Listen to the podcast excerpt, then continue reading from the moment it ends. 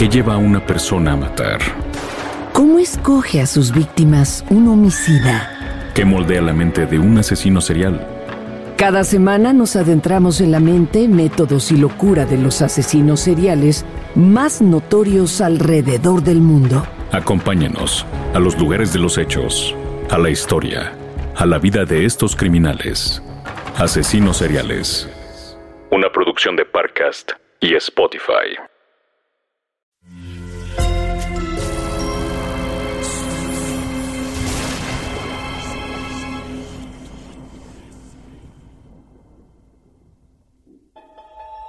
Portal Sonoro no se hace responsable de las visiones, pesadillas o encuentros cercanos del cuarto tipo que puedan suceder antes, durante o después de la experiencia. Para una experiencia sonora completa recomendamos audífonos para dejarte envolver por el mundo de Stephen.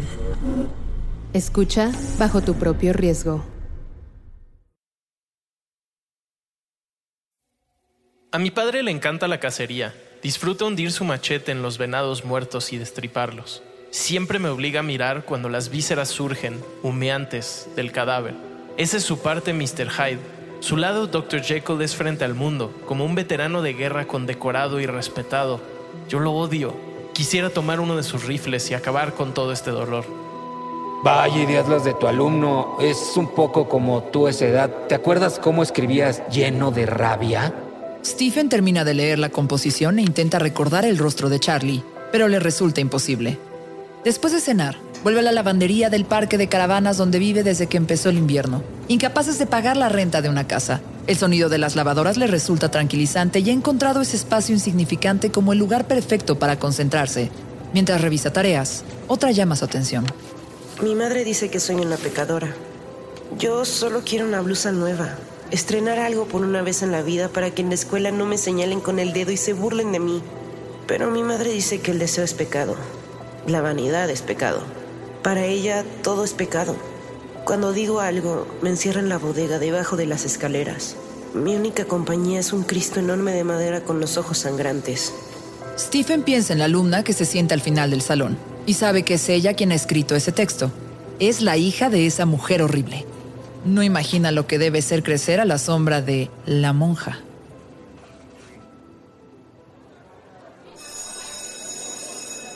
Stephen entra al salón de clases, como todas las mañanas desde hace varias semanas. Tuvo que aceptar una materia de literatura porque el dinero ya no es suficiente.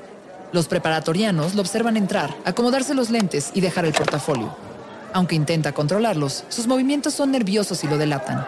No importa cuántos días pasen, ni cuánto luche por ocultarlo, se nota que es un maestro primerizo, y lo saben. Tranquilo, idiota. Son solo una bola de adolescentes hormonados. No les importará lo que hagas o digas. Tú no vas a hacer la diferencia en sus vidas. Eres solo el maestro de reemplazo. Los estudiantes lo observan, él a ellos, cada día la misma disección silenciosa. Frente a él están sentados todos los personajes de las malas películas, los deportistas fornidos con sus chamarras de campeones estatales, las porristas guapas con sus coletas y sus ojos brillantes, los cerebritos de pelo engominado con sus portaplumas en el bolsillo de la camisa, los insignificantes que buscan encajar en cualquier grupo, y al fondo, como siempre, los inadaptados. Stephen los ve y se acuerda de sí mismo, décadas atrás, sentado allá intentando ser invisible, rellenando las páginas de una libreta vieja. Di algo, imbécil, que para eso estás aquí. No te preocupes, ellos están concentrados en sí mismos. No se van a fijar en que traes la misma corbata y el mismo pantalón de ayer. buenos días, jóvenes. Hoy vamos a hablar del terror en la literatura. Eh, supongo que han leído a Edgar Allan Poe, ¿no? ¿Nadie? Nunca más Nunca más. Ahora, ¿qué dijo ese raro? No sé. Otra de sus cosas extrañas. Raro será cuando vean el cañón de mi pistola humeante en sus caras. Idiotas. Silencio, por favor. Stephen camina incómodo entre los pupitres, mientras habla de las atmósferas creadas por Edgar Allan Poe, de sus personajes y del trasfondo de su obra. Al llegar al final del salón, observa a los dos alumnos que están acorralados en la esquina. El chico que escribe con letra apretujada sin dejar espacio entre palabras es Charlie, el que escribió sobre su padre. La chica de blusa blanca, con las axilas manchadas, el cuello deshilachado, pelo opaco, con una falda negra que le llega hasta el tobillo y los zapatos gastados. Ella es Carol, la hija de la monja. Los alumnos salen disparados. Stephen recoge sus cosas y camina por el pasillo. Se detiene ante el sonido de las teclas del salón de mecanografía.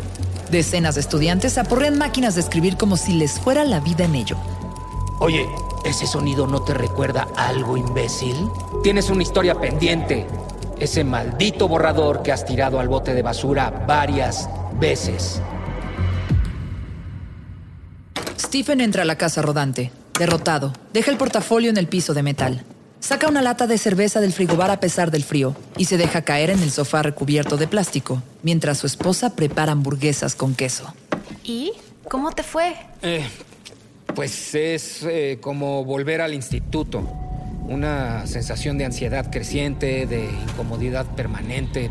Eh, Cada día me veo en esos rostros como un reflejo y pienso que todo lo que esa etapa implicó en mi adolescencia, no sé, y luego yo, ya sabes, siempre con la misma ropa, es, peor aún.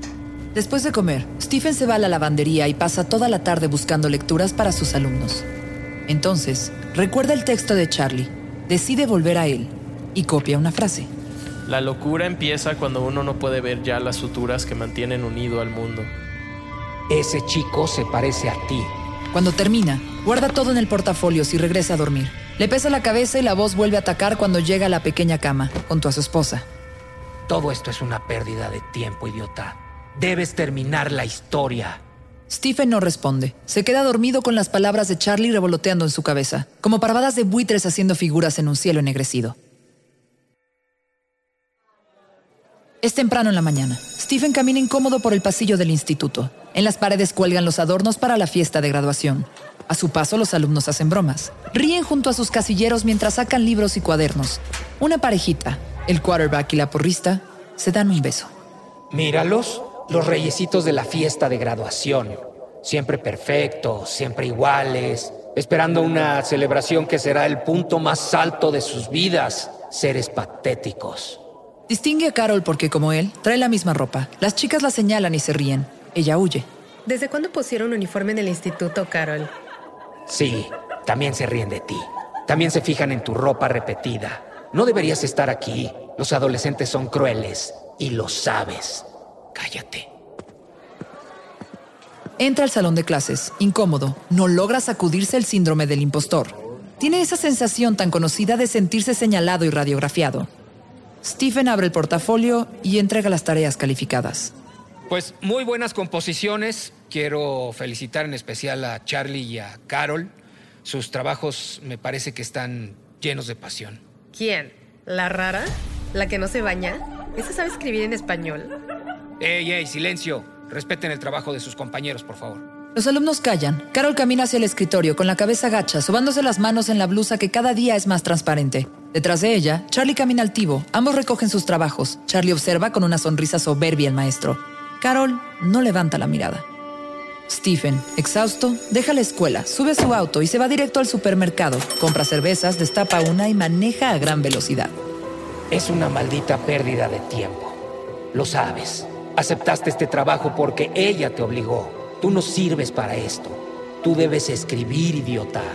Necesitamos el dinero. Ahora mismo comprar estas cervezas es un lujo y tú lo sabes. Al llegar a la casa rodante se va directo a la lavandería con su máquina de escribir y con el borrador en el que lleva trabajando varios días con una frase sin terminar. Cuando uno se mete en algo, hay que llegar hasta el fin. Stephen bebe y piensa en lo imposible que le resulta continuar y en que si sigue entrando a ese salón de clases día tras día, jamás volverá a escribir. ¿Vas a vivir así la vida? ¿Convertido en un burócrata que ocupa un escritorio y envejece viendo cómo cambian los alumnos? ¿Cómo pasan los años? ¿Vas a desperdiciar nuestro talento leyendo estúpidos ensayos escritos por adolescentes con acné? Los días en la vida de Stephen se escurren preparando clases que a nadie le importan y revisando tareas de estudiantes que plagian textos con descaro, mientras la máquina de escribir permanece silenciosa e inerte.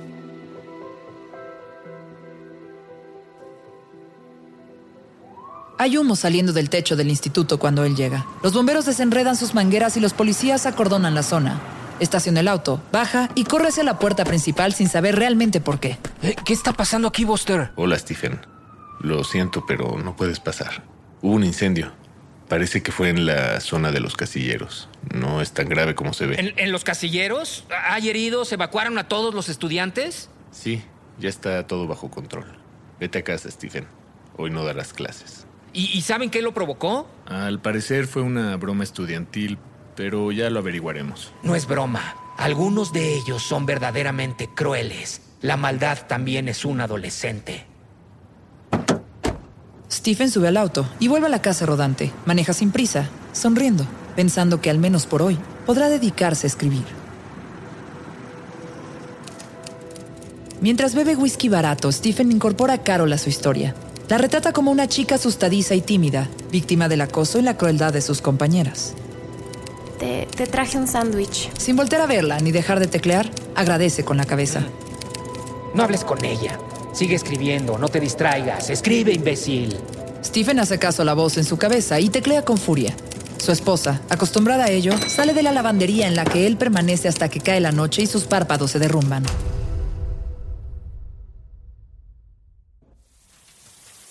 ¡Hey, rarito! Ya supa que tú quemaste mi casillero, ¿eh?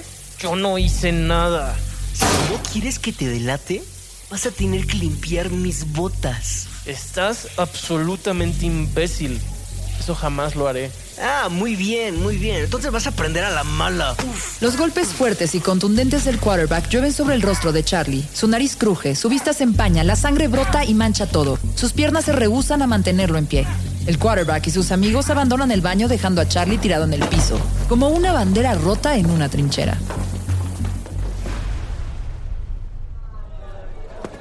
Cuando camina por el pasillo del instituto, Stephen ve a Carol cruzar corriendo y tapándose la falda con las manos. Sus compañeras la señalan y ríen mientras ella huye hacia los baños. Él alcanza a distinguir una mancha de lo que piensa que es sangre, pero no está seguro. Ahí va tu personaje, tal como lo escribiste, huyendo de la crueldad. Deberías proporcionarle una venganza. Al terminar su clase, se cruza con Charlie en el pasillo. Nota el rostro deformado y las manchas de sangre en la camisa. Quiere preguntarle algo, pero Charlie ni lo escucha ni lo ve. Hay algo en su mirada que le hiela la sangre a Stephen. Es rabia. Una rabia que él conoce perfectamente. Lárguese de aquí por su propio bien. Stephen desvía la mirada y aprieta el paso hacia la salida. Lo único que quiere es ahogarse en whisky para olvidar la rutina. Stephen no ve a Charlie entrar al salón y azotar la puerta ante el asombro de sus compañeros. Tampoco ve cuando éste saca un arma y apunta al rostro del profesor de física, que lo mira incrédulo. ¡Ey, imbécil! Stephen no escucha la detonación de la pistola calibre 22. Él está en su auto cuando el cuerpo del maestro cae al piso con los ojos abiertos y vacíos. Va manejando mientras Charlie pasea el revólver frente a los rostros asustados de sus compañeros hasta encontrar al quarterback que lo mira llorando. Yo te dije que un día estarías al final de mi escopeta.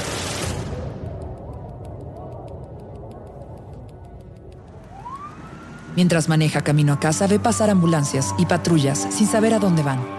Abre el whisky, se tira en el sofá dispuesto a perder la conciencia. Se queda dormido mientras Charlie convierte en rehenes a los estudiantes. Tranquilos, nadie más va a morir. Ellos se lo merecían. La voz alarmada en el televisor hace que Stephen abra los ojos. Le duele la cabeza, no entiende nada.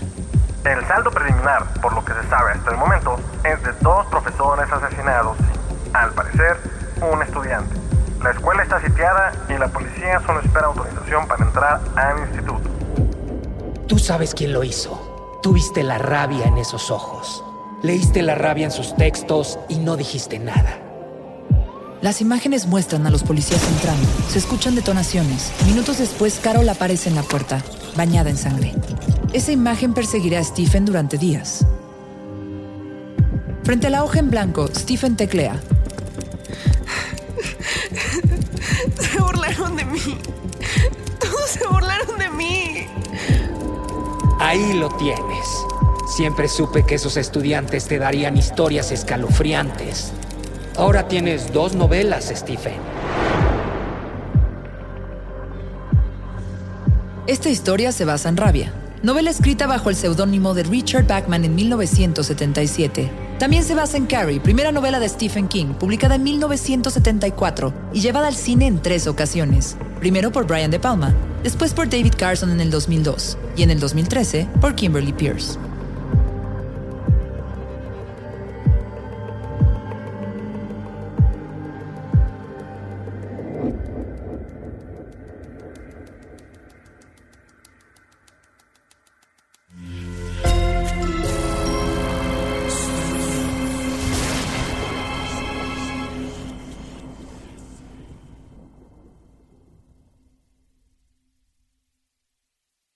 Hey guys, it is Ryan. I'm not sure if you know this about me, but I'm a bit of a fun fanatic when I can. I like to work, but I like fun too. It's a thing. And now the truth is out there. I can tell you about my favorite place to have fun. Chumba Casino. They have hundreds of social casino style games to choose from with new games released each week. You can play for free anytime, anywhere and each day brings a new chance to collect daily bonuses. So join me in the fun. Sign up now at ChumbaCasino.com. No purchase necessary. BGW. Void were prohibited by law. See terms and conditions. 18 plus. ¿Qué lleva a una persona a matar? ¿Cómo escoge a sus víctimas un homicida? ¿Qué moldea la mente de un asesino serial? Cada semana nos adentramos en la mente, métodos y locura de los asesinos seriales más notorios alrededor del mundo. Acompáñenos a los lugares de los hechos, a la historia, a la vida de estos criminales. Asesinos seriales. Una producción de Parcast y Spotify. Sé bienvenido a Tristan Terror, mi podcast donde comparto múltiples vivencias paranormales que mi propia audiencia me manda. Relatos sobre brujas, sectas, fenómenos extraños en distintos lugares conocidos de México. Adéntrate para que conozca los relatos más aterradores de México. Y así esta noche, te aseguro tendrás dulces pesadillas. Escucha Tristan Terror en cualquier plataforma de podcast.